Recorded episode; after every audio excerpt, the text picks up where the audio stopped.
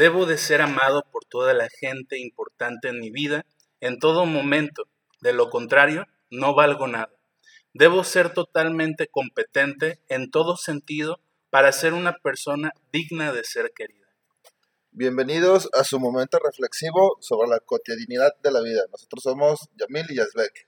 Y pues bueno, vamos a dar inicio a un episodio más, donde hoy vamos a hablar del trastorno límite de la personalidad, borderline o limítrofe, dependiendo cómo se conozca, el DSM-4, DSM-5 lo maneja como TLP, trastorno límite de la Está personalidad. con, con siglas. Sí, y pues bueno, antes de iniciar queremos mandar saludos a todos nuestros oyentes, que les agradecemos muchísimo su colaboración, su participación, porque aunque crean o no, hace poquito nos dimos cuenta de que llegamos a muchas personas. O sea, a mí me entusiasma tener impacto, no solamente aquí en Colima, de donde somos, sino a otros estados y a otros países, y que ha incrementado bastante nuestros oyentes. Entonces, pues bueno, los saludos son para el papá de Rito, Germán, Rito Nazarit, Laura Suárez Sánchez, Carla Flores, Guillermina Chávez, mi mamá, Francisca M. Fran- Francis M. Pérez, que se acaba de suscribir, Diana Gabriela Sánchez Montoy, y ¿quién más? Elena Bazán, no lo ubicamos, a Solorio Cobat, que es un compañero, se acaba de suscribir ya a la página, a Vladimir Preciado y a Hazael Santana. Y bueno, pues vamos a dar inicio al tema de hoy. Eh, una de las últimas cosas que habíamos estado platicando Yazbek y su servidor era de, de basarnos también en películas y a- e incluso lecturas que pudieran serles útiles a ustedes y las vamos a estar compartiendo también ahí en la página por si es que tal vez algún interesado en indagar un poquito más en el tema desea este pues documentarse como tal vamos a publicar las, las películas o alguna lectura que te pueda complementar esta información para que no pienses que nosotros inventamos cuentos o que estamos hablando sin bases científicas como hoy se nos pide pues en nuestra profesión. Y pues bueno, la primera pregunta como tal es ¿qué es el trastorno borderline? Y ahorita, ¿quieres empezar? ¿Tú? ¿Qué? No, acá estamos viendo un texto de la chamba. Este, borderline, bueno, ya, ya habló Yamil que también se le conoce como límite de la personalidad, trastorno limítrofe de la personalidad, y es un trastorno mental caracterizado por estados de ánimo y comportamiento y relaciones inestables. Relaciones inestables, algo fundamental en Esto- este trastorno. Requiere diagnóstico médico y cuando son casos crónicos puede durar años y hasta toda la vida. Fíjense que por mi parte yo traigo muchísima información y le voy a pedir a Yazbek que ahí me ayude a colaborar en la participación, porque es un tema muy importante para mí, ya que yo tuve la experiencia de vivir una relación sentimental con una persona con este trastorno y en verdad impacta la manipulación que puedan llegar a tener y estos eh, conflictos que ellos tienen para mantener vínculos afectivos en relaciones interpersonales, sea con amigos, pareja, amistades, familiares. Y en verdad es, es una situación muy, muy difícil.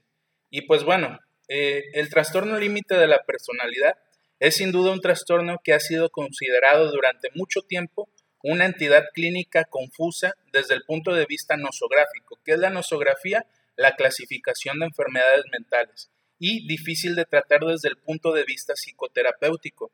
Incluso Carla Flores nos hacía el comentario en una publicación de que existen psicólogos no especializados que confunden este trastorno con el trastorno borderline y incluso yo antes ¿Pero cuál de trastorno? eh, con el trastorno eh, ¿Bipolar? bipolar, sí. Y incluso yo le había comentado a Yazbek cuando hablamos de- del otro, de bipolaridad, que muchos de esos síntomas yo, yo los veía relacionados con este trastorno. No me di la tarea de ir al DSM5 porque, pues ya ven, los comentarios que hemos hecho es que, pues es una lista, un checklist para ver si cumple ciertos requisi- requisitos, pero en otros trastornos se repiten estos, estos síntomas o estas causas que te hacen determinar como tal un trastorno. Entonces, la dificultad aquí es cómo poder determinar que una persona tiene trastorno límite de la personalidad y va a depender mucho también del enfoque y el modelo psicoterapéutico con que se aborde esta temática. Pues creo que va más llegado con el resultante de la conducta, ¿no? Que es este caótica, sí. inestable, impulsiva. Sí. Y pues Pueden parecer incluso los pensamientos y emociones, pero no sé, creo que la conducta suele ser más... Más determinante. Más determinante. Creo que es más característica aquí la conducta. Sí, y pues bueno, yo les, les comparto. Para este capítulo creo que me preparé bastante, más de lo normal, porque me apasiona y me gusta, y desde el psicoanálisis se aborda mucho esta temática, y es sumamente crucial, como otras temáticas, para el psicoanálisis este trastorno. Y pues bueno, es considerado un trastorno mental que impacta la forma en que piensas y sientes acerca de ti mismo y de los demás, causando problemas para insertarte normalmente en la vida cotidiana. Incluye problemas de autoimagen, dificultad para manejar las emociones, que ya lo había mencionado Yazbek, el comportamiento y un patrón de relaciones inestables. Esto de relaciones inestables, em, eh, manejo de emociones, es algo muy regular que vamos a estar repetitivamente mencionando, pero para que vean que sí hay una diferencia entre el trastorno de bipolaridad del cual hablábamos la ocasión pasada. Las personas con este trastorno suelen tener un temor profundo al abandono o a la inestabilidad y se puede tener dificultad en tolerar estar solo. Sin embargo, la ira demuestra la impulsividad y los frecuentes cambios de ánimo pueden alejar a los demás pese a que la persona quiere tener relaciones afectuosas o duraderas. Y aquí, como les vuelvo a repetir, mi experiencia de vivir una relación sentimental con, algo, con alguien con este trastorno me hace confirmar estas situaciones, ya que en el tiempo que yo estuve con esta persona, sus amigos se acercaban, le preguntaban cómo estaban, pero estos, estas personas polarizan a las personas. O eres buena para ellos siempre, o si haces algo malo, eres malo para siempre. Entonces, yo recuerdo que muchas veces, pues sus amigos no tenían tiempo para salir. Ah, no, ya, ya le caigo mal, ya no me quiere, ya no le voy a hablar. ¿Pero los amigos de ella? Los amigos, no, ella hablaba ah, con sus amigos. con sus amigos. Y cuando yo, por decir, a mí la manipulación que tuvo detrás de mí fue bastante, porque yo ya dejé de salir, dejé de hablarle, no le hables a tal persona, no te dirijas a tal persona, y sí era muy difícil. Y tengo una experiencia así para adentrarnos un poquito que nunca se me va a olvidar. Imagínense ustedes que tienen un día pleno con su pareja. Van al cine o van al jardín, disfrutan el momento, van a comer, llegan a casa y deciden tener relaciones sexuales. Y en una de esas, cuando ya ambos disfrutaron del encuentro sexual, se agarra llorando tu pareja. Inesperadamente, así de la nada, se agarra llorando. Tú dices, yo como pareja en aquel entonces me pregunté, ¿qué hice? ¿Qué dije? ¿Qué comenté? ¿Por qué pasó su reacción así? Se lastimó, lo lastimé. Ajá, sí. Y mi, pues para mí fue algo que me causó miedo, porque pues no sabía el por qué su reacción. Y lo primero que tú haces como pareja, en aquel entonces yo le dije, ¿te puedo ayudar en algo? ¿O pasó algo? No, no, no, déjame sola déjame, vete para allá. y yo así de, pero ¿qué hice? Y entonces los cambios, o sea, les digo, todo un día tranquilo para que después de ese acto, pues yo pensé que la había agredido de cierta manera. Es que llega de sorpresa, ¿no? Sí, es, es espontáneo. O sea, a veces pasaba que estábamos comiendo y de repente, pum, se enojaba. Pero de la nada. O sea, la conducta era notable, ¿no? Sí. Es lo, es lo, que digo, creo que se caracteriza mucho por la conducta que es bien impulsiva. Sí. Y, caótica, sí, este. Sí. Ah, no sé, un super berrinche, no sé si llamarle así. Sí, literalmente sí. O sea, pero tiene que ver con el manejo de impulsos. Y pues esa es una de las experiencias que pueden vivir. Había también un documental que se los voy a compartir en YouTube, donde hacían una entrevista a Otto Kemper, que es un psicoanalista norteamericano que se especializó en este trastorno, y es un documental que platican personas que ya tuvieron un tratamiento y pudieron mantener una vida cotidiana sin, sin estos conflictos. Y hablaba una de ellas que cuando ella se sentía amenazada de que un amigo le dejara de hablar, le mandaba cartas con sangre, con su sangre, diciéndole que o estás conmigo o jamás vas a estar conmigo. A este nivel llegan este tipo de, de experiencias que viven estas personas, porque para ellos, lo volvemos a repetir, es crucial la importancia de que se sientan acompañados o abandonados. Cuando se sienten amenazados de que los vas a abandonar o dejar, ellos pueden de cierta manera responder impulsivamente ante esta es situación. fíjate, igual en este trastorno no hay este como claro el por qué sucede o cómo es que empiezas a tener este trastorno, pero si hay factores de riesgo que se le puede llamar un poquito como causas y se habla que el abandono o el miedo al abandono en la adolescencia o en la niñez puede provocar que se tenga este trastorno. Sí, y, y fíjate, algo ahí que más adelante lo voy a abordar es que, o sea, las causas aquí como tal se pueden manifestar. Nosotros nos metemos a Google, buscamos causas, pero detrás de eso hay una teoría, por decir, la teoría del apego, la teoría del continente contenido, la teoría de eh, los objetos transicionales o de la relación objetal. Y esto, pues, no hay nadie más mejor que abordar este tema que el psicoanálisis. Y pues bueno, si alguno de nuestros oyentes hasta aquí nos está escuchando y tiene este trastorno, queremos hacerle saber que no se desanime, ya que muchas personas con este trastorno a través pueden salir a, a través de acompañamiento psicoterapéutico, mejorando con el tiempo y pues que es lo más importante, el que tú mejores con el tiempo o que tus relaciones interpersonales mejoren con este tiempo. Una persona con trastorno límite de la personalidad puede tener episodios de ira, depresión y ansiedad que pueden durar desde unas horas hasta varios días. Entonces, aquí ya hablamos de una complejidad mayor que la depresión o la ansiedad que habíamos estado hablando o incluso de la bipolaridad. Sí, pues acá se mezclan otros. Ya no nomás son dos estados de ánimo, pueden ser más. Sí, y o sea, es así como les platico. De repente está enojada, de repente está triste, de repente está melancólica y tú te preguntas. Y, te tocó ver arranques así igual de, pues no sé si decirlo caótico o de fuerte en cuestión de alegría.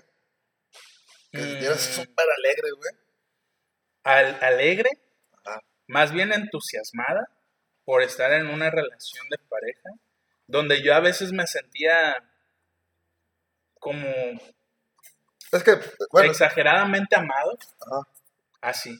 Sí, porque estás como que estás normal, por decirlo así, en un estado neutral y de repente si es que, ah, enojada o triste, pero igual así como un arranque de felicidad que tuviera.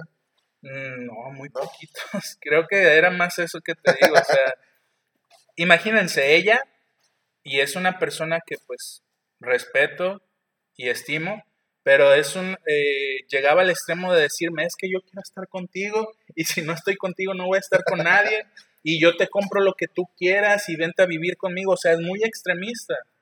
Pero pues alguien que no es consciente de eso obviamente se va a aprovechar o se ha aprovechado de esa situación con ella.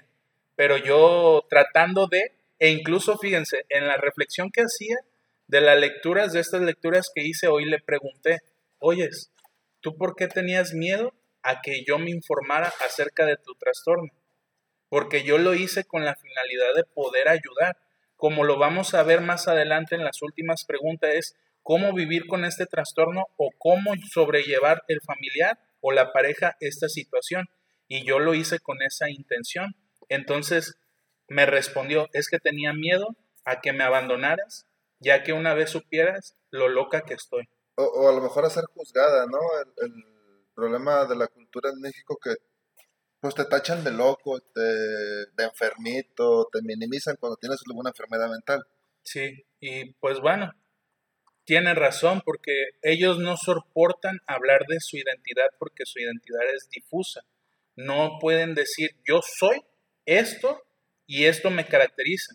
Entonces. Y volvemos al punto de que el miedo al abandono. Sí. O sea, no quiere que se esto porque si sabías que yo estaba loquita, como dice ella, que pues no, no es como tal, pues me ibas a abandonar. Sí. Entonces una serie de, pues, de pensamientos distorsionados ahí ya que tienen, una por la enfermedad y otra por el miedo al abandono que, que sufren.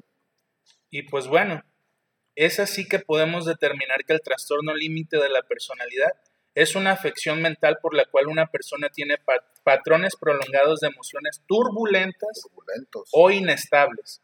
Estas experiencias interiores a menudo las llevan a tener acciones impulsivas, que es lo que ya habíamos estado mencionando, y relaciones caóticas con otras personas. Caóticas.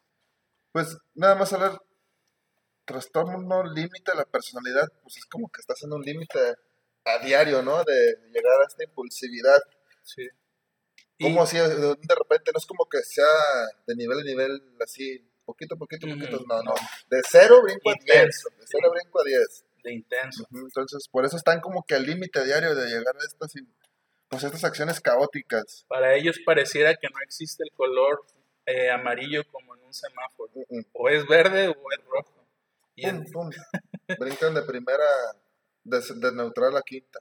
Sí, y pues bueno, el trastorno límite de persona es sin duda un trastorno que nos ha sido considerado durante mucho tiempo una entidad clínica confusa desde el punto de vista nosográfico que ya lo había mencionado.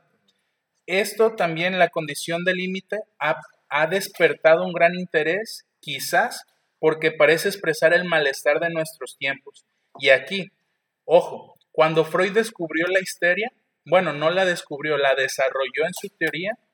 Pareciera que la histeria en aquellos eh, tiempos, en el siglo XIX, siglo XX, era la enfermedad de todo el mundo, o al menos de las mujeres. Ahora en nuestra actualidad, en la época posmoderna, podemos determinar que el trastorno límite de la personalidad es la enfermedad que nos describe como, como época ¿Por en qué la con que mujeres? nos encontramos. ¿La histeria? ¿Por, qué con mujeres? por las situaciones que ellas vivían a, través de la, de la complejidad de la expresión sexual. Es que fíjate que acá en el borderline no, no tiene como, no discrimina entre hombres y mujeres, pues, pero las mujeres son más propensas. No, no, no, no, no. Es más fácil o más bien hay más registros de mujeres que van a atenderse que los hombres con este trastorno. Sí, yo tengo que es el 60% de, de mujeres en casos que se atienden por este trastorno y probablemente tiene que ver con la vulnerabilidad de la posición femenina. Y ojo aquí, vulnerabilidad no lo determinamos nosotros, no lo vayan a distorsionar, sino una vulnerabilidad sociocultural que depende de las personas, el que una mujer se sienta vulnerable ante los demás o ante ciertas situaciones. Y es que también puede ser que coincida que son un poquito más conscientes en cuanto a la salud mental. También, que tienen esa... Culturalmente también los hombres como que no se tienden por querer ser más fuertes según sus nervios. Sí. Pero no saben el peso la dificultad que, tenemos. Vivir con eso. Y pues bueno, eh, aquí se habla de transmisión generacional de la vida psíquica, donde la transmisión generacional probablemente tiene que ver con esos rasgos familiares que vamos arrastrando generación tras generación en psicoanálisis se dice que a partir de que nosotros comenzamos un proceso terapéutico para cuidar nuestra salud mental, tres generaciones hacia adelante al futuro van a, van a obtener estos beneficios que nosotros estamos haciendo ahorita. O sea, sé que probablemente nuestros hijos todavía tengan dificultades en su salud mental en ciertos rasgos o ciertos síntomas o ciertos trastornos, pero sus hijos, nuestros nietos, ya no van a sufrir estas situaciones por las que nosotros como padres y como hijos estamos viviendo ahorita. Eso se refiere a la transmisión generacional de la vida psíquica. Siempre y cuando no haya eventos traumáticos. Sí. Ya ves ahorita con la gente que está teniendo guerra, pues imagínate. Sí. Ahí vamos a ver cómo impacta esa situación a futuro en aquella cultura. porque ahí puede que exista gente que ya estaba yendo terapia, ya los nietos estaban y ¡pum! Está Los eventos traumáticos. Sí, y pues bueno, otra de las cosas que se habla es de la excisión del yo. Esto lo habla el autor André Green. Y excisión, quería traer un papel para que escucharan el ruido de, de excindir, porque cada vez que un profesor o psicoanalista que yo he tenido la experiencia de hablar con ellos, habla de este tema, es agarrar una hoja y... ese ruido es excindir a la persona de su yo. Hay una situación difícil que vive que la separa totalmente de su vida para protegerse, pero esto le, ayuda a proteger su psiquismo. Y muchos autores que hablan de este trastorno borderline lo hablan como límite porque antes no se tenía, o, más bien algunos autores tienen la idea de que no es ni neurótico, pero tampoco no es psicótico, y entonces se encuentra en el límite de ser neurótico, pero también de ser psicótico, dependiendo cómo él dirige estos impulsos o estas cuestiones. Y otro, otra de las teorías que se habla acerca de este trastorno límite de la personalidad es el de continente contenido de Bion. Y aquí lo voy a resumir brevemente, pero el continente se supone que es la madre, que debe de dar al hijo toda la sustentabilidad emocional y afectiva de poder controlar la ansiedad, la impulsividad, estas cuestiones pareciera primitivas, que como niño pues no tenemos esa capacidad. Y entonces el contenido, él va a ser contenido, por eso se le llama continente contenido. Él al ser contenido por decir, la otra vez hablando con la doctora Sigales, saludos si es que en algún momento nos escucha. Conteniente y contenido. Continente, contenido. ¿Continente o conteniente? continente, contenido. ella nos hablaba por decir de un ejemplo. Imagínense ese niño que crece siempre queriendo comer y la madre no puede describir por qué está llorando. Y lo deja en un llanto prolongado hasta que el niño busca su dedo para satisfacer esa necesidad de hambre, pero no lo está satisfaciendo en lo, en lo real, sino que él está a través de la fantasía sosteniendo esta necesidad. Y muchas de estas cuestiones la hace, lo hacen las madres. Probablemente las madres primerizas cometen muchos de estos errores, pero pues de ahí se aprende, ¿no? Probablemente el segundo hijo ya no va a vivir estas situaciones. Entonces, imagínense si este niño crece que la edad de adulto no va a satisfacer la necesidad de alimento desde un placer, sino desde un displacer. Para él comer va a ser displacentero, porque no hubo una mamá desde niño que contuviera o conteniera estas situaciones. Entonces, este trastorno se relaciona mucho con esta teoría. Otra de las teorías es las relaciones objetales de Melanie Klein y ya lo habíamos mencionado, ellos tienen relaciones interpersonales caóticas. Caóticas. Entonces, ellas, ellos no saben, no saben cómo mantener un vínculo afectivo con el otro, porque el primer gran otro, dice Lacan, es la madre. Y se, o sea, pudiéramos decir que son teorías iguales, pero no, son similares y cada una tiene su descripción.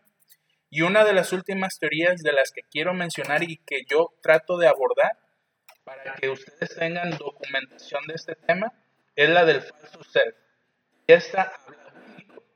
Bueno, el falso ser es una propuesta que se realiza ante la dificultad que una persona tiene para determinarse, ya lo habíamos mencionado, a través de su identidad. ¿Quién soy yo? Ellos se crean un falso ser que es un falso yo como tal, una falsa identidad, con tal de no indagar en las dificultades que ellos tuvieron en su niñez o adolescencia y crean esta, este falso self.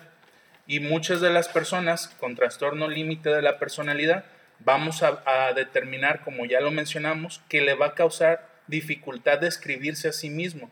¿Quién soy? ¿Qué me gusta? ¿Qué no me gusta? Eh, no sé. Pues difícil y, y, y a una conclusión, pues ya tira tu experiencia. Sí. Su personalidad, pues, ah, estoy loco. Por no, por crearse este falso self. self, es S-E-L-F, ¿no? Sí, en inglés, self, yo. Self. Este, y pues bueno, les digo, yo traigo mucha documentación. Ah, el Yamil, ¿desde cuándo estaba pidiendo este tema? borderline, borderline. Y bueno, vamos a darle matarile. Y bueno, hay que entender que el trauma, más bien, esto lo, lo aparté yo, lo, lo apunté yo, porque muchas veces no sabemos qué es el trauma. Pero el trauma en el sentido afectivo es el término en decir que es un sobresalto pulsional aparecido en el momento en el que el yo se encontraba todavía en un estado no suficientemente organizado o inmaduro, sobre todo a nivel defensivo. ¿Qué quiere decir esto? Un niño no tiene la capacidad de entender por qué mamá no le da de comer. Entonces, este niño se encuentra indefenso ante esa situación. Pero algo importante que leí es que estas personas con trastorno límite de la personalidad, al ser indefensos en una, en una etapa de su vida, pues que las hace vulnerables, utilizan mecanismos de defensa psicóticos. Entonces, eh, el papel del desorganizador de la evolución psíquica del sujeto ante un indefensa, ante ser indefenso o inmaduro del yo utilizará mecanismos de defensa psicóticos como puede ser una identificación proyectiva. Yo proyecto en ti lo que no puedo decir de mí. Entonces ellos se la suelen pasar así. Él es malo porque yo soy malo, pero es más fácil reconocer que él es malo conmigo a que yo reconozca que yo soy malo y tengo que resolver esos problemas. Así de, de conflictos mentales o de situaciones conflictivas tienen estas personas. ¿Algo que quieras abordar? discúlpenme, discúlpenme. Yo aquí. Este, y pues bueno, Otto Kemper en 1975 habla, sí, ya, ya es viejo. Para, para Rito siempre debemos de hablar de conocimientos actuales, porque así se nos enseñó en la facultad, que a partir de cinco años para atrás ya no es válido esa...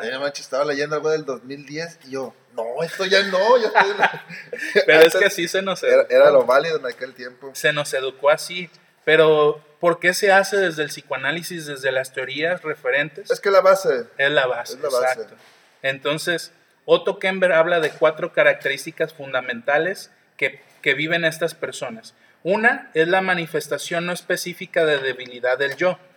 Un aspecto del funcionamiento del yo es la capacidad que todos tenemos para demorar las descargas de impulsos y modular los afectos como la ansiedad. Probablemente esto es algo que ustedes se han dado cuenta. Hay personas que les llega las ganas de comer y se ponen de malas se molestan, se irritan, se enojan. Pero hay personas que son conscientes que probablemente, pues por decir ahorita, nos da hambre, pero tenemos que terminar el podcast. Ah, no puedo decir, ah, güey, te voy a dejar aquí el trabajo y ya me voy. Páusale, páusale, vamos a comer. sí, no. Entonces este es un, es un control que nuestro yo tiene sobre estas situaciones. Pero los pacientes con borderline o pacientes con trastorno límite de la personalidad son incapaces de conducir las fuerzas yoicas para realizar estas funciones debido a debilidades inherentes. De modo similar tienen dificultad de sublimar pulsiones poderosas y utilizar su conciencia para guiar la conducta. O sea, hace que no son capaces de reflexionar, de pensar, de meditar. Hay que con borderline hasta te podría quebrar la compu con tal de ir a comer. Sí, Sí. Tengo hambre, tengo hambre, pum. Así de sí, extremo. Sí, sí, tienen reacciones violentas a veces los de borderline, sí tienen, suelen tener reacciones un tanto, pues, de agresión. Sí, y en el documental que les vamos a dejar en la página de YouTube, yo no lo alcancé a ver todo, pero había una, un caso de un padre de familia que la esposa dice, yo pensé que cuando nos íbamos a casar, él iba a ser sumamente feliz. Tienen dos hijos y él dice, a partir de que yo fui padre, empezó mi caos mental de tener que tolerar a mis hijos, de tener que soportar a mi esposa, a mi pareja, y empezaron las dificultades. Pero él antes se describe como un excelente vendedor. Él era gerente de una tienda y se describe como un excelente vendedor. Y muchas de las cosas que van a ver es que ellos pudieron tener una vida normal, entre comillas, durante su niñez o adolescencia.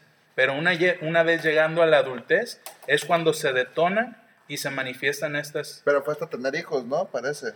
¿Eh? Fue hasta tener hijos. fue hasta tener hijos. Puede que sea algo ahí con la infancia, algo que, que sus padres ahí no le hayan, pues, Sí. no sé, algún evento traumático, una vida familiar, pues no sé, Caótica. caótica, desasociada, incluso hasta agresiones que pueden haber tenido. Y que se despertó pues hasta el tener Al hijos, ser padre. al ser padre ya le tocó proyectar Sí. con sus hijos lo que le tocó hacer de él cuando fue hijo. Sí, ahí la importancia de la historia transgeneracional que mencionaba hace rato, porque sí, a partir de ciertas situaciones, y un ejemplo que ponía en la lectura que, que yo realicé, es que por decir, todos ten- podemos agarrar un espejo, ese espejo se nos puede caer y romper, pero se va a romper por partes.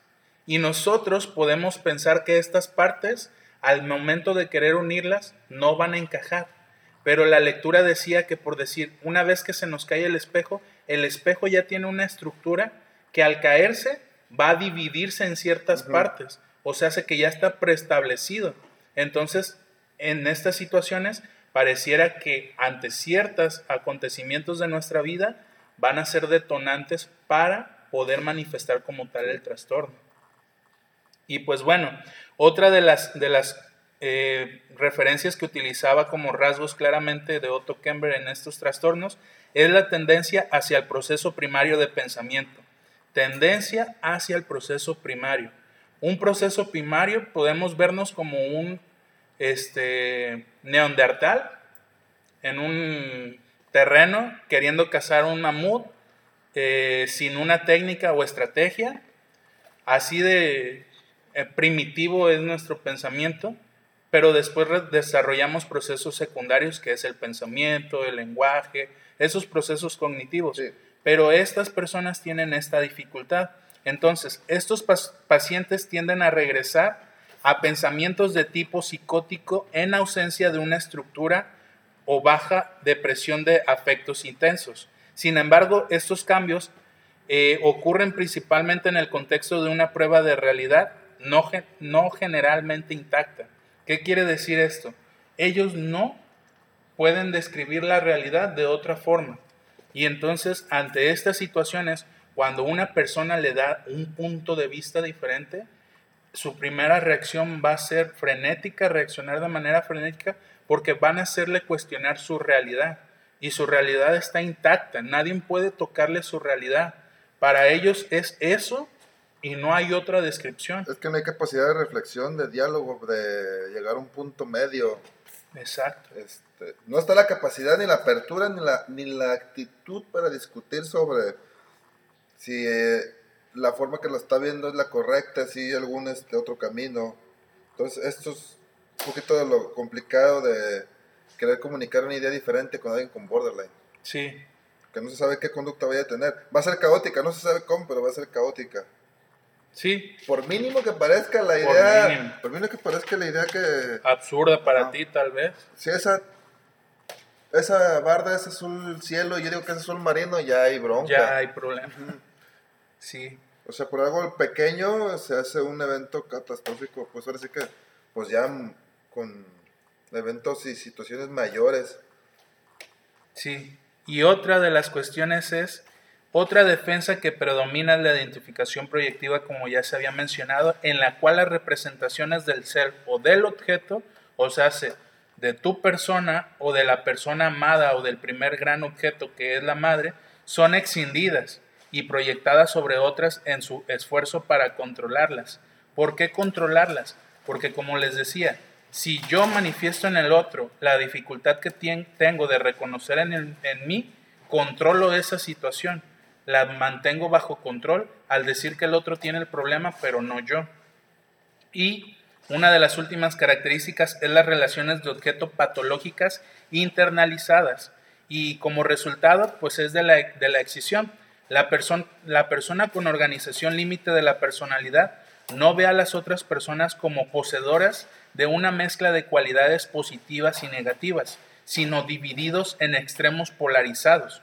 Estos individuos no pueden integrar los aspectos libidinales y agresivos de los otros. O sea, se- si tú en algún momento le fuiste indiferente, ya eres malo para él. Siempre debes de ser, cumplir esa expectativa ideal. Es que ya entraste a su mundo y, y como lo mencionamos, es difícil cambiar esa realidad, difícil y un tanto imposible. Y, como, y, es que no hay punto medio, pues fuiste así una vez así para ella o para él, no- ni siquiera es como que exactamente haya sido así. Ella, como no está esta capacidad de reflexión, no sabes si a lo mejor tuviste un mal día, si estabas viendo otro lado y estaba atractivo para ti, nada, o sea, es, fue indiferente y fue indiferente y punto. Sí, y ahorita que menciona Yasbek, eso me pasaba mucho con ella. A veces íbamos a algún lugar público y ya la volteaste a ver y de seguro te gusta. ¿Por qué no te vas con ella?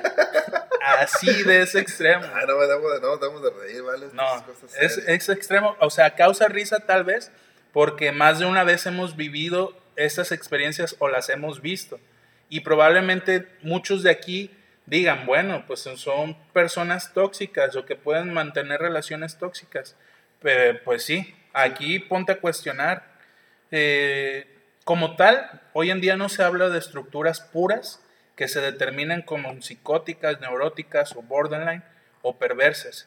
Hoy se habla de que todos tenemos rasgos de personalidad o características de personalidad que se manifiestan en nuestras conductas, Sí, nuestros na- nadie pensamientos. está limpio, nadie está limpio. Todos tenemos alguna, o sea, se le llama rasgo, pero por decirlo así, del checklist que les mencionamos, todos tenemos al que menos una o dos, de un trastorno tenemos una o dos características de ese checklist. Sí, Y, pues de ahí depende muchas veces nuestro comportamiento, nuestra personalidad, por qué somos así, pues eso puede explicar un poquito.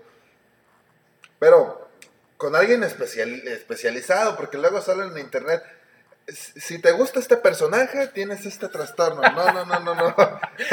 Realiza este Ajá, test. Sí, sí, sí, sí, o sea, no. No, no, no, no se vayan con eso. No se vayan con eso. Eso es psicología barata.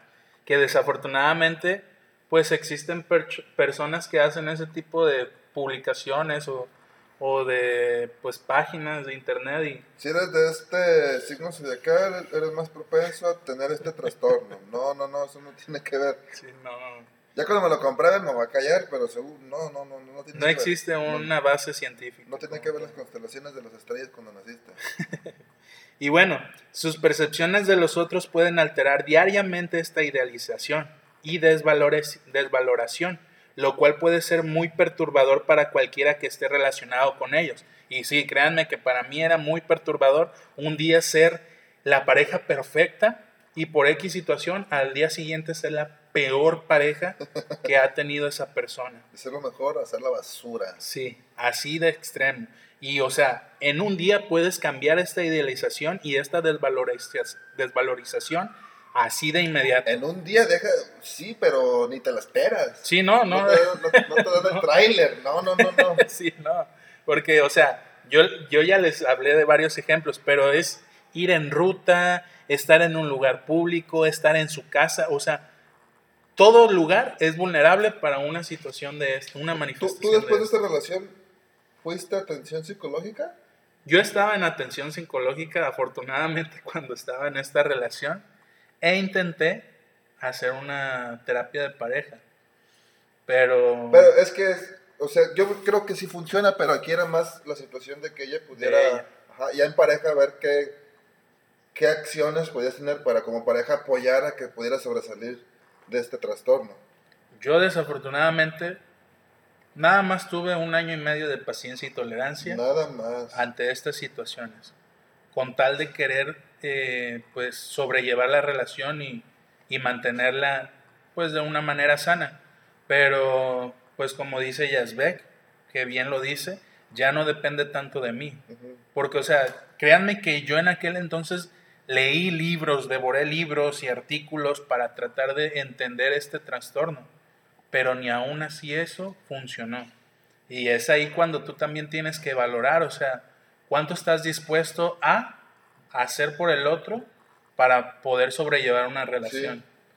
Sí. Y si el otro no lo valora, pues, Pues más que no valorarlo, pues o no, no le da la capacidad a su trastorno si no de se valorar. atiende como debe ser, si no le está dando el valor a su atención psicológica, pues ahora sí que, pues mejor aquí lo dejamos. Y, y es difícil, no sé cómo fue tu ruptura, pero me imagino que a veces puede haber chantaje de, No, de, de que me voy a hacer esto, de autolesiones, de pensamientos suicidas, sí. en forma de chantaje, que sí, que tal vez sí lo puedan hacer, ¿no? Una vez que termine la relación, pero Me imagino que existieron chantajes de ese tipo. Sí, miren, así, o sea, yo no tengo problemas con porque lo traté ya, pero en algún momento cuando hubo una amenaza de mi parte por decirle, ¿sabes qué? Ya quiero terminar la relación, su forma de reacción era violenta, agresiva, pero era de agarrarme de la camisa y tú no te vas a ir de mí, yo quiero ser siempre tu pareja y tú vas a estar para mí siempre y, y hagas lo que hagas, de todos modos no te voy a dejar. Y si era así agresiva y violenta, llegó una vez a cachetearme por, por decirle que la iba a abandonar.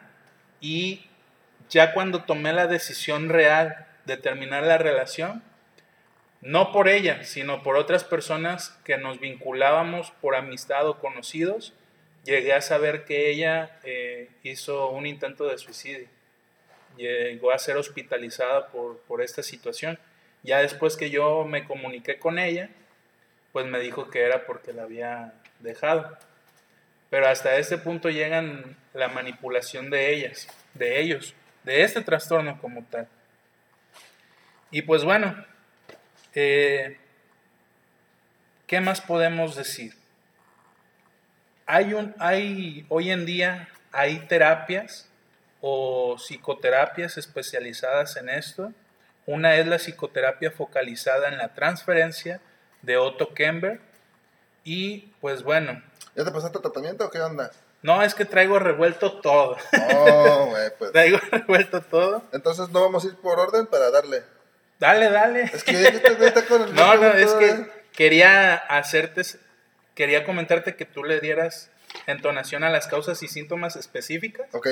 Y al del cómo tratarlo también traigo, pero poquito. Es que haz de cuenta que... No, es que tratar, tratar es, es, es como nosotros, es psiquiatría y psicología. Aquí la diferencia es este no, no sabemos qué medicamentos son porque no somos psiquiatras. A veces nos informamos, como la vez pasada que fue el litio. En esta ocasión desconozco qué medicamentos se les da a las personas con borderline. Pero igual es, no sé qué terapia tú, conversacional. Yo lo que tengo aquí que es la que se suele utilizar, terapia conversacional. Yo nada más traigo esta de psicoterapia focalizada en la transferencia. Había leído otra que es la terapia de mentalización, enfocada en la mentalización y hablaba de dos que no los apunté porque no es mi corriente, pero es la de cognitivo, discurso dialéctico cognitivo, algo así, y otro de, de, terapia cognitivo-conductual como tal, sin una especialización. Pero déjame terminar aquí ya para ahora sí darle.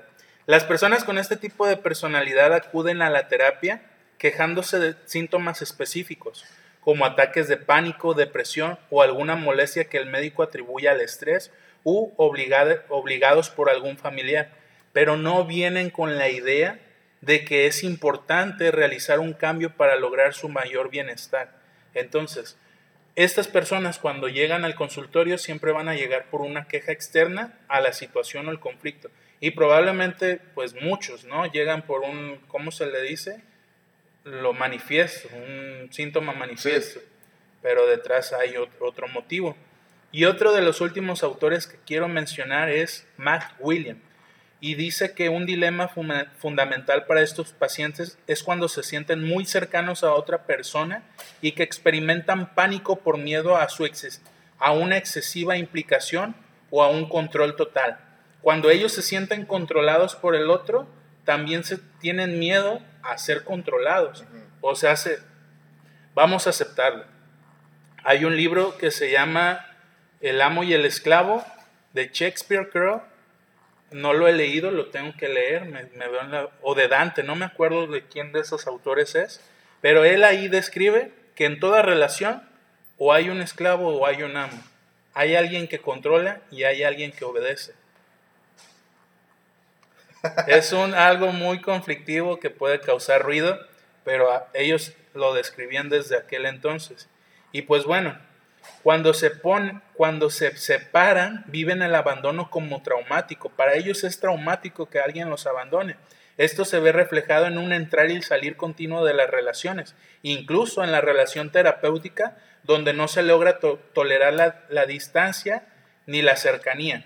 O sea, se, ellos si te ven que te estás acercando mucho, se van a alejar o se van a sentir intimidados. Si ven que te estás alejando, también se van a sentir intimidados. No les importa. Y es muy importante nosotros como psicólogos, quienes se vayan a especializar, si es que nos está escuchando un psicólogo o profesionista, debemos de tener la capacidad de tolerar estas situaciones. Esto es la, esto es la transferencia. Ellos van a manifestar contigo la forma en que fueron tratados con, como, sus, como sus padres lo trataron a ellos. Ah, sí, si van a querer entrar a esto, es un tipo de entrenamiento, casi casi, ah, yo quiero. Sí, no. Oh, no. No, no. Porque miren, estos pacientes, o sea, esta amenaza de, hacer, de cercanía o alejamiento, lo van a manifestar en la terapia. Y va a haber días en que no van a ir, que no te van a avisar, que tú les vas a mandar un mensaje para que estén bien y no te van a contestar. Y esto lo tengo comprobado porque hace poquito me comentó mi, quien fue mi psicólogo, mi psicoanalista, que ella le mandaba él le mandaba mensajes, oye, ¿estás bien? Y que duraba hasta meses sin contestarle. Y ya que una vez tenía una crisis o una situación conflictiva ella, le respondía y le decía, sí, sí estoy bien, ¿me das terapia? Y que después él le respondía, sí, ven, aquí te atiendo. Y que duraba otros meses sin contestarle. Entonces, imagínense, muchas veces cuando somos nuevos, cuando salimos de cajita de la facultad, queremos atender estas, estos, estas situaciones y no vamos a entender. Se ve chido, ¿verdad? Ah, qué chido, eh, qué chido. y no vas a entender, o sea, yo en algún momento me he enojado, bueno, ya no, porque no he atendido personas, pero me llegué al punto de enojarme. ¿Por qué no me avisa? ¿Por qué no me manda un mensaje? ¿Por qué no tiene esa conciencia de saber que nosotros las atendemos en un horario y en un día asignado donde tú te arreglas, no solamente en el aspecto físico, sino en lo profesional. Estudiaste su caso, vistes qué temas abordar o qué temática seguir para que te abandonen, para que no te avisen y que incluso si les avisas o les mandas mensajes se molesten. Ah, le tenía que avisar pero cuando somos nuevos no entendemos esta situación y muchos de esto va a pasar con las los trastornos límites de la personalidad. Prepárese, el que quiere ser psicólogo, prepárese, va a ocupar paciencia, trabaja en su paciencia. Sí, y bueno, otra de las manifestaciones que hacen estos, estas personas es un término que también se utiliza en psicoanálisis, que es el acting out o la reacción fuera de. ¿Qué quiere decir esto? Por medio de conductas adictivas, alimentarias, toxicómanas o farmacológicas, conductas suicidas o autolesivas. Y ojo mucho aquí. Dentro de lo que leí decía que muchas de las veces las mujeres o las personas que viven este trastorno límite de la personalidad desde su infancia o adolescencia tienden a hacerse cutting o autolesiones o quemaduras. Y, y es cierto, ¿Cómo lo vas a observar tú tal vez que seas padre? Probablemente te va a costar mucho trabajo darte cuenta de estas situaciones. Porque no es como que, ah, se cortan o se queman donde, ah, que se vea que no, no, es donde no se vea. Sí. Regularmente son las piernas, los brazos, la ingle, la entrepierna. O si usan suéter aquí en los brazos, pero nunca se quitan el suéter. No, no es como que tampoco les guste presumir pues de su situación. Sí, no. Y lo hacen como una forma en que ellos, eso los hace sentir vivos. Eso los hace Una forma de liberarse tal vez, no sé, con el dolor. Si me duele estoy vivo. Exactamente. O sea, pero imagínense hasta dónde se ven orillados para determinar, ah, estoy vivo. Porque ellos nada más viven el presente. No viven ni en un pasado ni en un futuro. No tienen problemas de depresión, ansiedad, como lo hemos estado hablando. Ellos, para, para ellos el presente es lo indispensable y lo único. Y pues bueno, estos sujetos viven desde la infancia episodios de violencia física o sexual por parte de un familiar, sino también en ambientes familiares que generan eh, aspectos violentos. Entonces, un caso clínico que leí era de que pues esta niña había sufrido abuso sexual pues desde muy pequeña. Y entonces He ahí un conflicto que muchas veces quien ha atendido a estas, estos trastornos o otro tipo de trastornos va a darse cuenta que nuestra cultura al agresor, aun cuando es el padre, se le respeta, se le valora y no es intachable Ah, no, sí. esa figura. Sí, es. Con el tiempo, afortunadamente, se ha ido deteriorando esa imagen, pero. Pues es que hasta la mamá está de acuerdo a veces. Pero, o sea, por decir, ojalá y estas niñas que atendí en algún momento, que fue muy breve, y por un programa que no tenía la capacidad de atender estas situaciones, pero me tocó atender a tres niñas que fueron agredidas sexualmente por el abuelo. Y el abuelo no está en la cárcel. Y el abuelo sigue viviendo en la casa. Y al abuelo no se le toca. Y al abuelo no se habla mal. Y al abuelo no se le debe de recriminar o tachar. Y al abuelo lo debes de amar y respetar y hacer lo que te diga. Sí. Y pues desafortunadamente, pues les digo, como fue un programa que no tenía la capacidad de, pues ya no se le dio continuidad. O sea, es que es importante decir esto, porque por decir, nosotros no hemos avanzado en un proyecto más allá del podcast, porque nos va a conllevar tiempo, espacio, lugar, y pues no tenemos esa capacidad ahorita. Entonces, estos niños viven y experimentan una activa frialdad, una hostilidad no explícita de los padres hacia la vida psíquica del niño, caótica e incontrolable. Para los padres, el que un niño viva su propio psiquismo o tenga su individualidad va a ser caótico e inestable. Esto va a provocar en Estabas los hablando de un caso, de la niña. ¿Qué pasó? Ah, nomás quería describir eso. Ah, Sí lo traigo, pero pero es el de la niña que empezó, que la adoptaron y empezó a hacerle daño a su hermano menor. Pero ella era, tenía conductas antisociales, ¿no? No era borderline. ¿cuál dices tú? Una niña que ahorita ya es maestra, de hecho, después de que tuvo su tratamiento. No, yo no. ¿Yo? Pues, no, tú no, la niña. No, pero yo la atendí. No, tú no la atendiste. Ah, tú la atendiste, la niña que tú la No, atendiste. yo hablo de un caso clínico. Yo también tuve un caso clínico. No, yo- pero no es eso. Ah, bueno, a mí no me tocó atenderlo, pero sí sé de ese caso. Sí, no. Y Ay, yo no. digo, yo digo también, la niña sufrió, Agresión sexual. ella, creo que la adoptaron después y empezó a agredir a su hermano menor, lo quiso matar y cosas así, pero era conductas antisociales. Sí. O no, sea, no se- borderline, que es diferente. Sí, no, se puede manifestar mucho. Si se dan cuenta, hasta ahorita, muchas de las características que hemos hablado de los trastornos anteriores se hablan similar, de situaciones similares.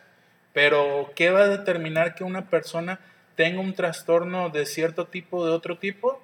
Pues los, los factores ambientales, estas, estas cuestiones que hablábamos de las relaciones objetales, la identificación con las personas amadas y otras cuestiones, la teoría del apego, entre otras. Y pues bueno, entonces hablaba de que estos niños experimentan por parte de los padres de manera inherente y no explícita una activa frialdad hacia ellos. Y es como si el niño decidiera que el único objetivo de sobrevi- es sobrevivir y esto requiere de un encogimiento de la actividad psíquica y una concentración casi exclusiva en el presente. Que, pues bueno, o sea, ¿a dónde se orilla el niño? Al no tener este continente, este contenido, al no tener esta explicación del por qué las cosas, o al sentir esta frialdad por parte de los padres. Y ojo, aquí es importante que tú como padre veas de manera objetiva y salgas un poco de tu realidad para determinar cómo fuiste o cómo has sido como padre. Porque cuando nosotros atendemos a los padres, dicen, no, yo no sé por qué dice eso de mí o por qué me describe así. Si yo soy siempre amor, si yo le doy todo lo que quiere, si yo hago esto, si yo hago aquello, pero nunca reconocen lo que el niño desde su perspectiva está viendo en ti adulto. Y es muy difícil abordar estas temáticas, porque los padres, cuando uno ve, y me ha tocado saber, cuando uno ve los conflictos del niño y atiende o quiere atender a la persona importante de la vida del niño, o sea, sea el padre o la madre, mejor se van, abandonan la terapia. Sí, pues no quieren cargar con la responsabilidad que les toca. Te traigo el niño porque él es el problema, Sí. yo no. No, en serio, así son, así son. Sí, así son. Y nos dejan, nos se van Ujú. y prefieren que el niño siga tolerando esas situaciones a que sean atendidas, Sí. a que reconozca la incapacidad que él tuvo como madre o padre ante los cuidados de su hijo. Y pues bueno, en la clínica la persona con un TLP, con un trastorno límite de la personalidad, puede ser una mujer relativamente joven, con un trastorno que ya lo mencionaba Yasbe, eh, prolongado en adversidades psicosociales y familiares. Usualmente, es un dato que ya había mencionado, más del 60% informa experiencias traumáticas tales como el abuso físico y sexual. Y hasta ahí. hasta ahí. Ahora sí vamos a dar puntuación a las causas y síntomas. Como Sí. tal. O- Sí, ya, ya hablamos un poquito que causa como tal, como en todos los trastornos, no, no está claro, No está claro. no está claro qué sea. Incluso en el anterior hablábamos del litio, ahí se nos hizo el comentario de que lo mejor era por falta de litio. Pero no sabes por qué falta eso, es por qué nacen con falta de litio, qué sucede que hacen que tenga esa falta de litio. No hay una ajá, explicación. una explicación. Aquí igual no hay una explicación, pero sí hay situaciones, ya les mencionaba un poquito hace rato, que por las características que se van dando durante el trastorno, tener estas vivencias puede favorecer a que de grande puedas tener el trastorno, que puede ser, ya hablé de esto, abandono o miedo al abandono en la niñez o adolescencia tener una vida familiar caótica, disasociada, tener una comunicación deficiente e ineficiente en la familia. Y Yamil ya habló un poquito de eso, que es tener o haber vivido el abuso sexual físico o emocional. Esto en los, en los factores ambientales, culturales y Ajá. sociales de la persona. Este, igual, se habla de que puedes este, tener más facilidad a tener este trastorno si tienes algún familiar que ya lo tiene, se habla de cuestión genética y biológica. Sí. E igual por el ambiente, el vivir con con borderline puede propiciar a que tú puedas tener estas Ciertos este, comportamientos. comportamientos caóticos. Y también se habla de factores cerebrales. Pero aquí, o sea, fíjense, aquí por eso me molesta la ciencia, porque no es exacto lo que se dice. Y el psicoanálisis trata, desde su perspectiva, de dar una explicación a estas situaciones. Pero ¿qué pasa? Que el, el psicoanálisis no generaliza. Por eso muchas veces se nos critica como pseudociencia, porque no tenemos cómo determinar que una persona vive esta misma experiencia para que otra la viva también similarmente. Porque cada caso es individual para el es que están todos psicoanálisis. individualizados, no es... Y no para el psicoanálisis, para todo, pues todos son diferentes, todas las personas lo viven diferente. Hay relaciones, puede haber ciertas relaciones en que, por ejemplo, en las causas, si hacen un estudio, ah, es que este vivió Sí. esto, este pero igual, o sea, no todos van a salir 100% con lo mismo. Va a haber hasta segmentación en grupos, estos grupos vivieron esto, estos grupos vivieron esto. Y habrá unos que, ah, este no vivió nada, ¿por qué tiene? Ajá, ajá. Esos son los del por qué. Sí, y, y dentro de los factores cerebrales de- decía que los estudios demuestran que las personas con TLP pueden tener cambios estructurales y funcionales en el cerebro, especialmente en las áreas que controlan los impulsos y la regulación emocional, que pues me imagino que es el área prefrontal o frontal, y no me acuerdo si el área de Broca. La neocorteza, no me acuerdo qué parte tiene que ver con la del juicio, pero la neocorteza.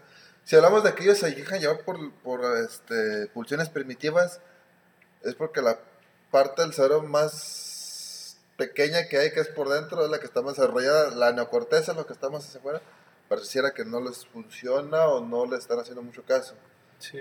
¿Qué es lo que hace que supriman estas pues, respuestas primitivas?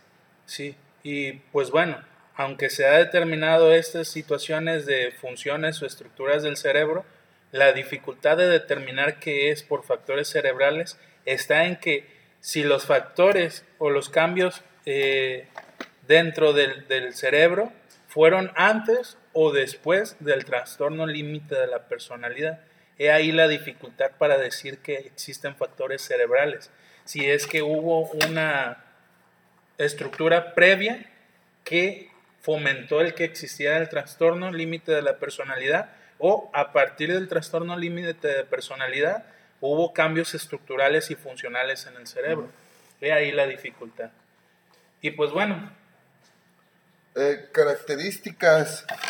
eh, hay características en cuanto al comportamiento que pueden ser observables, como es el aislamiento social, la automutilación, comportamiento antisocial, comportamiento autodestructivo, compulsivo, tener conductas de riesgo, falta de autocontrol, ser hostil, impulsivo, irritabilidad, características en cuanto a estados de ánimo, que estas no son, no son tan fáciles de, de poder observar como son los altibajos emocionales, ansiedad, culpa, descontento en general, enfado, soledad o tristeza.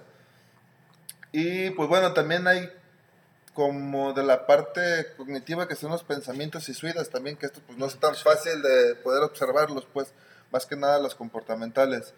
Y como psicológicos, tener una imagen negativa de sí mismo, mm, la megalomanía o narcisismo. Ah, sí, son narcisistas. Suelen ser un poquito narcisistas. Y esto lo hacen con la finalidad de hacerte saber que ellos existen. O sea, ellos se creen eh, mejores que tú para que tú los observes, para que ellos sean vistos. Es una necesidad que ellos, de ellos surge, que se les reconozca al menos en un área, porque hay narcisismo intelectual, narcisismo económico, narcisismo social, pero pues... De los de físico.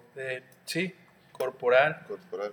Pero pues es importante, o sea, hasta dónde ellos se ven orillados para que al menos por alguien sean reconocidos. Y pues bueno, en caso de vivir, conocer o convivir con alguien con borderline, algo de lo que se recomienda es primero empatizar con la situación, tratar de entender que hay conductas destructoras de esta persona que va a ver, o sea, hacerse la idea de que existen, no es saber si pasan, van a suceder y hay que empatizar con esa situación. Hay que redefinir la forma de entender los problemas de la persona, que la perspectiva que tiene esa persona es muy diferente, muy, muy diferente a la que nosotros tenemos. Y pues bueno, hay que tomar en cuenta que la destrucción que ellos tienen es es constante ante un intento fracasado de lo que quieren construir. Sí. Otra cuestión es ser flexible, pero mantener la postura. Puedes ser flexible, pero mantener tu postura, no dejarte manipular, no dejarte agredir. Aunque es muy difícil, ¿eh? No dejarte manipular cuando mantienes el vínculo con alguien así, porque hasta hoy en día yo creo que todavía me manipula porque no he terminado esa relación como tal, o sea, no le he dicho ya, porque cuando le he dicho ya, ella, yo sé que si le digo ya, ya no te voy a hablar, ella entra en periodos de crisis. Y no me, o sea, la manipulación está en saber que yo sé que ella va a entrar en, episodios eh, difíciles y me cuesta trabajo saber que, o sea, ya, ya, y ya no voy a saber nada de ti, porque incluso pues puede ser que todavía haya cierta manipulación de ella. Y otra es que hay que saber cómo, no es nomás estar vecina, pero recordarle que la mejora es posible. Sí, y, esto, mucho, esto que acaba de mencionar Yasbe, se aborda en una terapia familiar para cuidadores, donde tener un pariente con este trastorno o una pareja puede ser estresante y los familiares pueden de manera involuntaria actuar en formas que podrían empeorar los síntomas de la persona. Entonces, estas sesiones de terapia grupal van a ayudar al familiar o a la pareja a desarrollar habilidades para comprender, mejorar y apoyar al miembro de la familia. Y es fundamental. En esta cuestión también se hablaba que como tal, el psiquiatra puede atender estos trastornos, pero no es recomendable el medicamento, ya que hoy en día no existe medicamento especializado para el trastorno límite de la personalidad y decían que cuando el psiquiatra toma esta decisión, puede hacerlo para aminorar o para tratar síntomas del trastorno límite de la personalidad, que pueden ser episodios que, que para tratarlo a veces es necesaria la hospitalización. De cuando es muy grave, la hospitalización puede ayudar pues para que la persona no se siga automutilando, no siga haciendo daño, no siga haciendo daño a otras personas. Entonces, y ahí es cuando entran los medicamentos, unos psiquiátricos y otros los calmantes para poderla dejarla tranquila a la persona. Sí, y pues por último, como siempre lo mencionamos, no hay más que ir a terapia. Ese es el primer tratamiento que debe recibir una persona con trastorno límite de la personalidad. Acompañar siempre con terapia, todos los médicos con terapia. Y bueno, hasta aquí vamos a llegar. Queremos invitarlos a que se suscriban. Si ustedes se meten a Spotify, y le dan al logo de nuestra podcast, Va a aparecer en la parte de arriba seguir para que ustedes no se pierdan ninguno de los episodios que subimos. Nos ayudan muchísimo, ya que como saben, nosotros todavía no monetizamos esto. No es nuestra intención, pero en algún momento si nos puede ayudar económicamente, pues ¿a qué nos va a ayudar? A buscar un mejor lugar, un mejor área. Porque no se sale Yamil, que iba a salir. este, a mejorar el equipo de sonido. Y pues bueno, agradecemos a todas las personas que nos escuchan, que se quedan hasta esta parte del podcast, del episodio.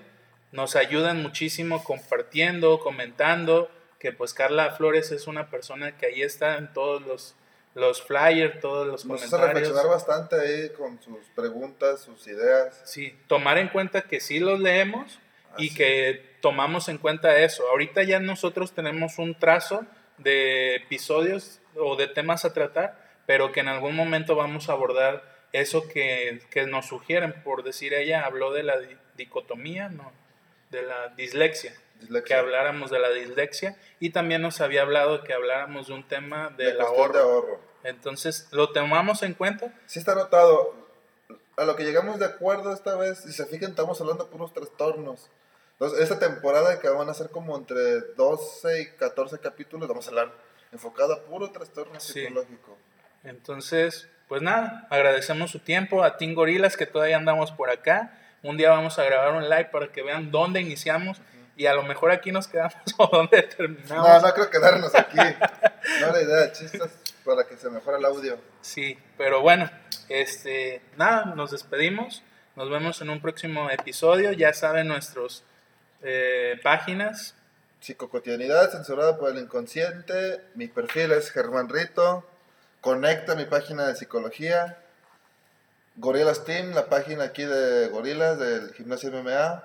Y pues bueno, reconstruyendo una vida sin adicciones en Facebook, YouTube, Instagram, TikTok, todo, allá andamos con todo. Dreamlight, ahora sí ya. Ah, Yamil Dreamlight, Yamil Dreamlight. y si no me pueden buscar con mi nombre, porque creo que. Tienes otro con Yamil Covarrubia Chávez. Ajá. Como tal, me llamo Elvis Yamil Covarrubia Chávez. Y me pueden encontrar así. Hay tres perfiles o cuatro. Por ahí agréguenme al que ustedes gusten. y pues bueno, ahora sí nos despedimos. Nos vemos en un próximo episodio.